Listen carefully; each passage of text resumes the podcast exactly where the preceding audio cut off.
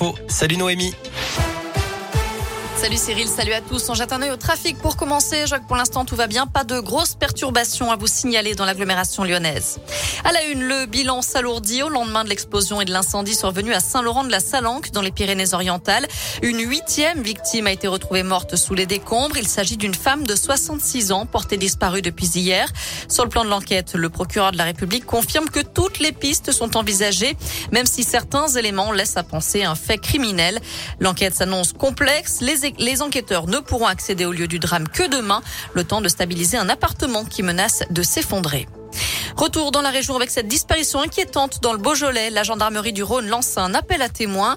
Mathias Bessy, 15 ans, a quitté son domicile hier vers 16h30 sans papier, sans téléphone ni chaussures dans le secteur de Saint-Étienne-les-Oulières au nord de Villefranche-sur-Saône. Ce garçon présente un trouble l'autisme. Si vous avez la moindre info, le moindre renseignement, contactez la brigade de Belleville en Beaujolais. Le numéro c'est sur radioscoop.com et sur l'appli Radioscoop.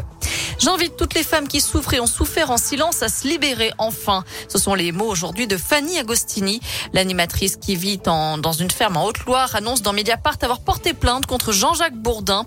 Elle accuse le présentateur vedette de RMC BFM TV d'une tentative d'agression sexuelle en 2013. Lui nie les faits. Une enquête de police a été ouverte et une enquête interne a été lancée également au sein de la chaîne. La personnalité de Nordal Lelandais toujours au centre des débats aux assises de l'Isère. Alors que le verdict est attendu vendredi dans l'affaire Maëlys, les experts se succèdent à la barre pour dresser le portrait psychiatrique et psychologique de l'accusé qui encourt la réclusion criminelle à perpétuité. Ce matin encore, l'un d'eux a insisté sur le risque de récidive extrêmement important. Un mot de politique et Fabien Roussel, attendu en meeting à Lyon, le candidat communiste à la présidentielle, viendra à la rencontre des Lyonnais le 2 avril. Il a présenté aujourd'hui ses quatre candidats à l'élection législative prévue au mois de juin.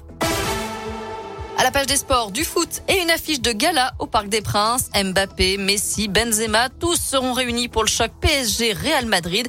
Coup d'envoi à 21h ce soir en huitième de finale aller de la Ligue des Champions. Enfin des Bleus en argent, l'équipe de France a décroché ce matin sa douzième médaille aux Jeux Olympiques d'hiver à Pékin, avec la deuxième place du Roléum en biathlon. Les filles enchaîneront demain matin. Il y aura aussi du ski alpin la nuit prochaine, avec des chances de médaille pour Clément Noël et Alexis Pinturo sur le slalom. Mais ensuite, en attendant le duo français de bobsleigh à deux avec le Lyonnais Dorian Otterville, troisième et quatrième manche cet après-midi, avant le classement final. Voilà pour l'essentiel de l'actu. On jette un œil à la météo pour cet La bonne nouvelle, c'est qu'on a laissé la pluie derrière nous. On garde les pieds au sec. On aura encore pas mal de nuages, mais aussi quelques éclaircies, notamment dans le département du Rhône, mais aussi sur l'Isère et l'Ain. Les températures montent jusqu'à 10 degrés. Merci.